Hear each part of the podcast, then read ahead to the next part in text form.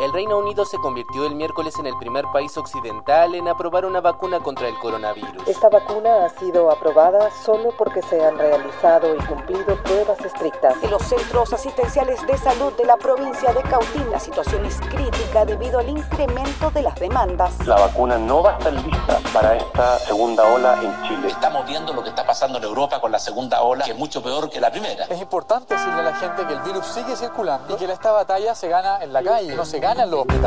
Desde la sala de redacción de La Tercera, esto es Crónica Estéreo. Cada historia tiene un sonido. Soy Francisco Aravena. Bienvenidos.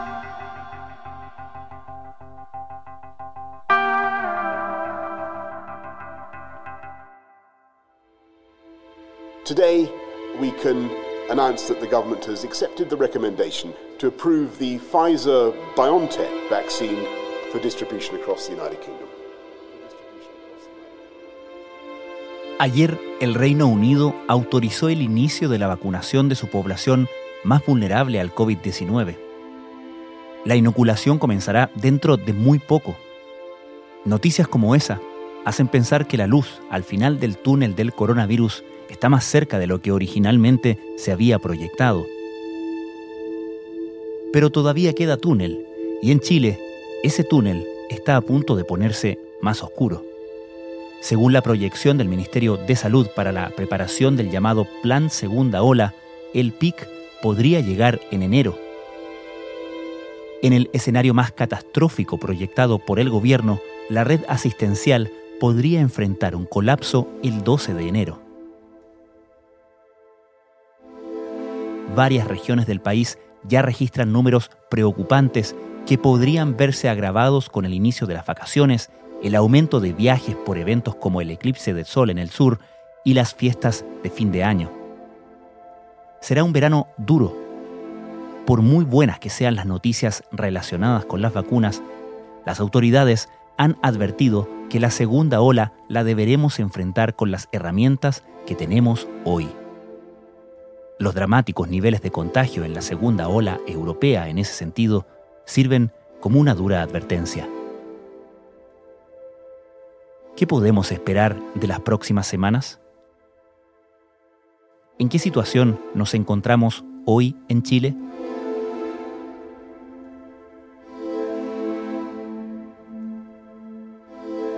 Creo que eh, la situación es preocupante. Ya estamos viviendo efectivamente una segunda ola sobrepuesta a una primera ola que no ha pasado, especialmente en el sur. El doctor Juan Carlos Said es máster en salud pública y médico internista del Hospital Sótero del Río en Santiago. Es la situación de Magallanes, de los ríos, eh, la Araucanía, donde la situación es eh, bastante crítica. Son eh, regiones que tienen positividades de su examen es mayor al 10% eh, y la situación, por ejemplo, de camas en la Araucanía es bastante crítica. 14 pacientes trasladados solamente los últimos tres días desde los centros asistenciales de Cautín hacia otras regiones. En la Araucanía, este lunes hay 188 hospitalizados COVID-16 en la unidad de tratamientos intermedios, 46 en la unidad de cuidados intensivos y 42 con asistencia de ventiladores mecánicos, eso a nivel regional. Eh, la pregunta es, bueno, ¿qué va a pasar en las próximas semanas y qué va a pasar específicamente en Santiago, que es donde hasta ahora la pandemia ha tenido un mejor control? ¿Y qué es lo que se proyecta en ese sentido? Bueno, en Santiago es altamente probable que suceda algo similar a lo que ha sucedido en, el sur. Santiago, por ejemplo, no tiene una trazabilidad, o sea, una capacidad de ubicar contactos y aislar a los enfermos que sea mejor que la que hay en Magallanes o en los ríos. De hecho, se ubican alrededor de tres contactos por caso. Recordemos que la capacidad de ubicar contactos de un paciente enfermo y aislarlos junto al enfermo es la única estrategia conocida hoy en día para reducir el número de enfermos y con ello reducir el número de fallecidos y controlar la pandemia. Y ese sistema, eh, si bien tuvo mejorías con la llegada del ministro París, eh, ha tenido un estancamiento en los últimos meses. En el reporte diario de hoy día 30 de noviembre, observamos que nueve regiones aumentan sus casos. Santiago no tiene condiciones más favorables que regiones, ni en términos de hacinamiento. De hecho, varias comunas de Santiago tienen mayor hacinamiento. Varias de las comunas más pobres también se encuentran en Santiago y también varios de los elementos que son muy propicios beneficios para la circulación del virus se dan particularmente en Santiago, como son la necesidad de viajes largos en transporte público, y condiciones de elevado hacinamiento. Entonces, todo hace pensar que, al mismo modo que hubo rebrotes en Magallanes, en los ríos, en la Araucanía, una situación similar podríamos vivir en Santiago. Obviamente que nosotros queremos ponernos en la situación más compleja, eso significa aumentar, escuchen bien, en más de mil camas el número de camas que tuvimos en la peor época de la pandemia. No es claro si esto va a ser necesariamente en, enero, pero eh, sí, de todas formas, a finales del verano, eh, comenzando el otoño. Es muy probable que experimentemos un, rebrote en Santiago también.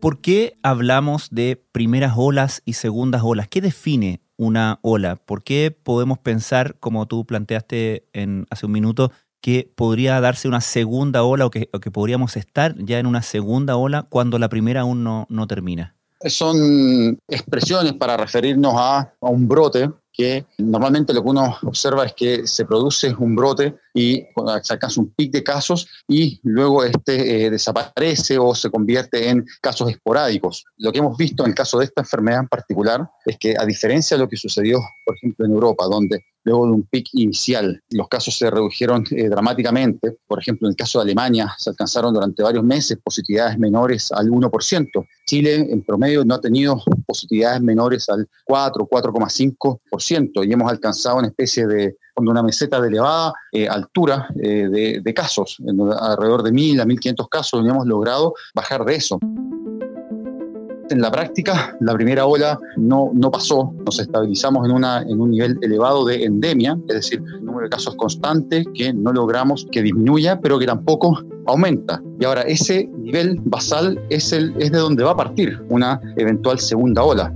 Y eso creo que es lo preocupante, porque a diferencia de la primera, no estaríamos partiendo de un escenario donde no había ningún contagio, sino que ahora vamos a partir de un escenario basal de miles de casos, de, de mil a mil quinientos casos, y sobre eso podríamos ver una segunda ola. Y eso es lo, eso es lo preocupante. Eh, al partir desde un número más elevado de casos, podríamos experimentar una segunda ola que fuera mucho más grave que la primera, como se ha visto, por ejemplo, en Europa, como se ha visto en Francia, como se ha visto en, en Bélgica también y en otros países. En medio de una campaña masiva de detección del virus, Francia comienza la semana con más de 52.000 nuevos casos y 418 fallecidos por coronavirus en 24 horas. Confinamientos parciales en Grecia ante el aumento de casos de COVID-19. Solo en octubre el país ha registrado más contagios que durante los primeros siete meses de pandemia. Suiza, que ha alcanzado un pico de más de 9.000 contagios diarios, ha decretado más restricciones.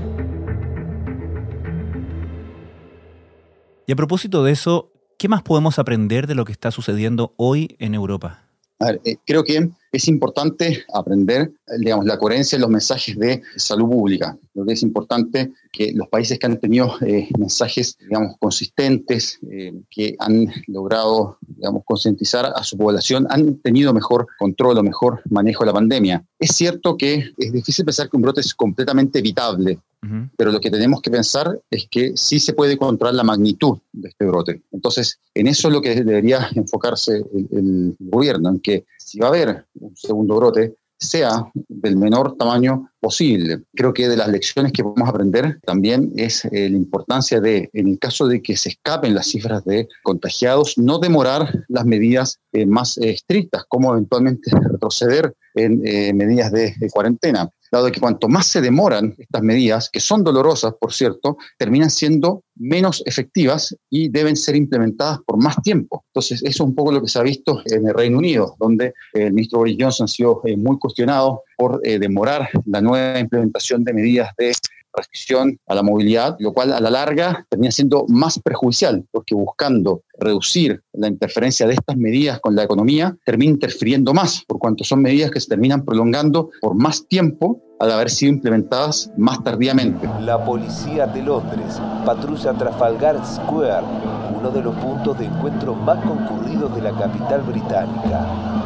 Este jueves comenzó el lockdown o cierre total de la ciudad a la segunda ola de coronavirus. Aquí es muy importante tener claro ese concepto, que las medidas de cuarentena son más efectivas cuando se implementan rápidamente y en forma precoz y lo más intensa posible. Evidentemente lo ideal es que no tengamos que llegar a eh, una cuarentena y en ese sentido creo que sigue siendo nuestro balón de Aquiles la trazabilidad Creo que eso también lo podemos aprender de los países europeos. Eh, son varios los que no lograron mejorar su sistema de trazabilidad en forma adecuada. Por ejemplo, el Reino Unido se seguían ubicando alrededor de 4 o 5 contactos por enfermo, que es más de lo que hacemos en Chile, pero claramente menos de lo que se hace, por ejemplo, en Taiwán o en Japón. Por ejemplo, en Taiwán se va a ubicar 17 contactos por enfermo. Entonces, eh, la trazabilidad también eh, fue frágil en países europeos lo cual evidentemente los expuso a, estos rebrotes que no se han visto en países que tenían sistemas de trazabilidad más fuertes, como los países asiáticos, como Australia o Nueva Zelanda. Creo que también otra lección es la importancia de la atención primaria para realizar esta, esta trazabilidad. En el caso del Reino Unido se confió demasiado en un sistema demasiado centralizado, donde se hacía la trazabilidad, se ubicaba los contactos de los enfermos a través de un call center a nivel central. Serco is one of several companies that runs contact tracing. They've hired 10,000 staff to do so, but their callers on average reach out to just two people a day. They've been criticized for not contacting enough people. We are probablemente, y lo que se ha visto es que es más efectivo hacer esto a través de la atención primaria, donde eh, están las personas que interactúan día a día con los pacientes, saben dónde están los, los, pacientes, dónde ubicar a los contactos, y eso facilita el poder cortar la cadena de, de contagio. Well, it's a little depressing that six months into this, I'm still having to come on and talk about the limitations of find, test, trace. Por el momento, esta estrategia de, de y aislar de ubicar sistemáticamente a los enfermos, ubicar a los contactos y aislar a ambos grupos, es desgraciadamente lo, lo único que, eh, que, tenemos. Es verdad que hay una vacuna que eh, está cerca, pero no está tan cerca como pensamos. Es improbable que haya un número significativo de vacunados en el verano en Chile. O sea, de hecho, en los países europeos, la primera vacuna que se acaba de aprobar por una entidad internacional es la vacuna de Pfizer, que la aprobó el entidad, la entidad reguladora en el Reino Unido. Eso significa que se va a empezar a vacunar en las próximas semanas eh, sin embargo, pensar que esa vacuna va a llegar a una cantidad suficiente a Chile eh, y que vamos a tener un número elevado de vacunados en el verano eh, no es realista. La vacuna no va a estar lista para esta segunda ola en Chile. Entonces es muy probable que un proceso de vacunación a gran escala comience en Chile a principios de, marzo, si no en, en abril y eh, eso significa que esta segunda ola o eventual segunda ola en Santiago tendrá que ser enfrentada simplemente con las herramientas que tenemos hoy en día, mm. que es, diagnosticar, trazar y aislar. Entonces no hay que bajar eh, la guardia, hay que digamos, mantener la conciencia de la población, no dar mensajes contradictorios, ser consistentes en la transmisión de un mensaje que no siembre el pánico, pero que sea un mensaje consistente con la realidad, que la realidad del control de pandemia hoy en día no es buena, que hay regiones que están viviendo segundas olas severas, como los ríos Magallanes la Araucanía y que eh, muy probablemente una situación similar la vivíamos en Santiago, sino en enero, casi con total seguridad a finales del de, eh, verano y comienzos del otoño, que es lo que se vio en los países europeos. ¿Cómo está la red de servicios de salud, la capacidad de, de atención a ese respecto? Creo que el tema de salud eh, tuvo grandes aprendizajes ya hay más conocimiento de la enfermedad, más conocimiento de cómo eh, tratarla, de cómo enfrentarla, están los ventiladores mecánicos eh, disponibles creo que lo que va a ser clave en una segunda ola es el factor humano. Porque efectivamente hay un personal de salud que está fatigado, que no ha tenido vacaciones en un año y que probablemente tampoco pueda tenerlas en el verano y que ha tenido que enfrentar situaciones que son psicológicamente extenuantes, como son, eh, por ejemplo, compañeros enfermos, compañeros fallecidos, han fallecido eh, médicos, enfermeros, paramédicos. Entonces hay todo un personal de salud que se ha visto enfrentado a situaciones que son extenuantes psicológicamente. Mm. Entonces, yo creo que el factor humano va a ser clave para enfrentar un rebrote, porque si bien ya tenemos capacidad de eh, ventiladores mecánicos, ya el gobierno demostró que se podía cuadriplicar la capacidad de camas críticas, eh, el recurso humano es mucho más eh, frágil y no es renovable con tanta facilidad. ¿Qué significa esto? Que podemos aumentar el número de camas, pero el personal tiene que ser apoyado. Hay que buscar gente que pueda actuar de reemplazo porque el personal está agotado. Por lo tanto, ¿cómo evitamos esto? Con la colaboración justamente de la población, del uso de mascarilla, lavado de manos, distanciamiento físico. Del uso de mascarilla, lavado de manos, distanciamiento físico. Hablabas hace, hace un minuto de, la importancia de cuál es el mensaje que se da desde las autoridades al público, en el sentido de, si bien no generar eh, alarma, tampoco permitir como la complacencia, ¿no? Y pensando que eh, diciembre es un mes de muchas celebraciones, eh, obviamente Navidad, Año Nuevo, antes incluso tenemos este evento que ya preocupa bastante a las autoridades, que es la cantidad de gente que va a ir al sur a observar el eclipse. ¿Cómo crees tú que pueda de alguna manera convocar al público a un autocuidado suficiente, considerando que, digamos que esos eventos inevitablemente van a generar movimientos importantes de, de personas? Ah, yo creo que es importante transmitir el mensaje que estamos viviendo un evento único, digamos, eh, que no se había vivido en la historia de la humanidad en los últimos 100 años y que desgraciadamente vamos a tener que seguir viviendo una situación de, digamos, excepcional y que este verano, y hay que transmitir eso, probablemente no va a ser como cualquier verano. Vamos a dar recomendaciones principalmente para Navidad, que es una situación que creemos que es importante que se celebre en familia, pero resguardando las medidas sanitarias. Obviamente con respecto al Año Nuevo la situación es más compleja porque a veces se, se hacen reuniones eh, más, más masivas, ¿no es cierto?, donde existe mayor riesgo de contagio. Creo que en el aspecto positivo de esto hay que también decir que hay esperanzas concretas de que tendremos eh, una vacuna que se podrá estar usando en Chile ya para el otoño. Entonces creo que el mensaje debería ser la pandemia no está controlada, la situación sigue siendo delicada, no significa que estemos angustiados y con miedo todo el día, pero eh, que hay una necesidad de mantener el cuidado, de mantener ciertas restricciones de crecimiento social, de uso de mascarilla y restricciones a la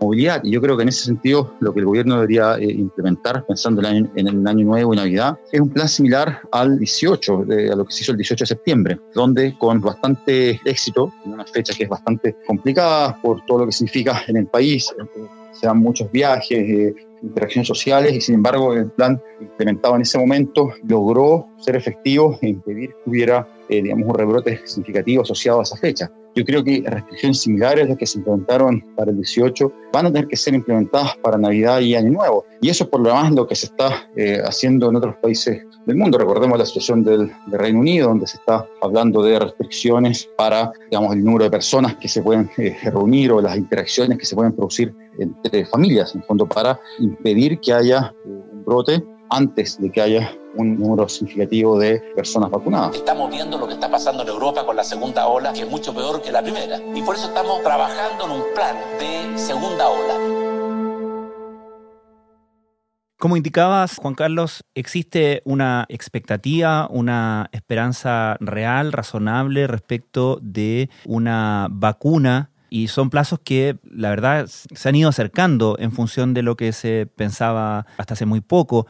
¿Existe alguna duda respecto de el éxito de las vacunas en términos globales, no en, no en términos de la efectividad de la fórmula de la vacuna contra el virus, sino el éxito de que a través de estas vacunaciones, de esta generación de vacunas, por así decirlo, se pueda poner fin a esta pandemia?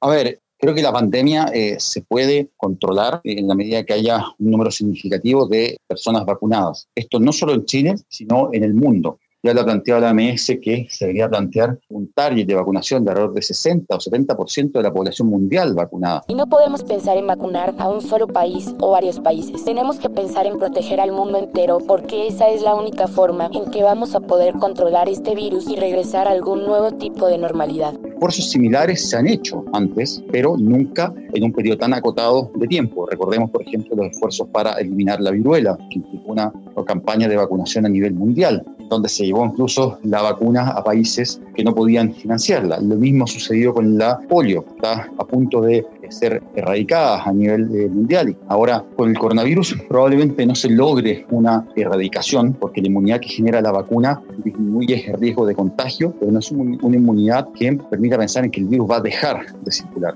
Y sí probablemente vamos a tener que acostumbrarnos a algo similar a lo que sucede con influenza, que son vacunas forma periódica, es mm. decir, vacunas dadas en forma anual. Eh, es importante en ese sentido vacunar, pero también pensar en el largo plazo. Si vamos a vacunar, tenemos que entender esto como un esfuerzo que vamos a tener que sostener en el tiempo. Si pensamos en una vacuna, tiene que ser también, si es una vacuna que requiere una logística de frío o un, tiene unas características especiales de transporte, hay que pensar en eso, porque probablemente no va a ser solo este año el que vamos a tener que vacunar, o sea, el 2021, sino también el 2022 y en forma eh, sucesiva. Y creo que eso es clave en lo que estamos viendo el desarrollo de las vacunas, que hay vacunas que generan una gran eh, inmunidad, al parecer en los resultados preliminares, como es la vacuna de Pfizer, pero que requieren eh, una temperatura extremadamente fría, menos 70 mm. grados Celsius, que es algo que no se dispone en forma rutinaria en los centros de vacunación. Entonces, es probable que eh, lo que veamos es que la vacuna que termine imponiéndose sea la vacuna que, siendo igualmente efectiva, tenga las mejores condiciones de transporte y sea más barata. En ese sentido, podría ser, la vacuna de Oxford podría estar en esa línea, dado que cuesta varias veces menos, 10 veces mm. Eh, menos y eh, no requiere unas características de transporte especiales y al parecer generaría una inmunidad similar. Ahora eh, no solo estamos pensando en la efectividad de la vacuna, sino que si queremos que efectivamente se controle la pandemia a nivel mundial, debemos pensar efectivamente en una vacuna que sea fácil de transportar, que sea fácil de hacer llegar a los lugares más distantes de, Chile y del mundo, también para hacer esfuerzo como el que ya se ha hecho en otras pandemias como, insisto, eh, la polio o la viruela. Doctor Juan Carlos Said, muchísimas gracias. Listo, muchas gracias. Nuestra meta es iniciar el proceso de vacunación durante el primer trimestre del próximo año.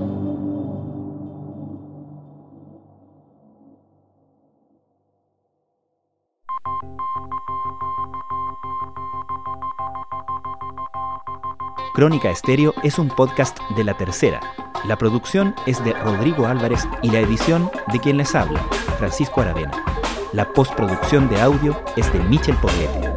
Nuestro tema principal es Hawaiian Silky de Sola Rosa, gentileza de Way Up Records. Nos encontramos pronto en una nueva edición de Crónica Estéreo.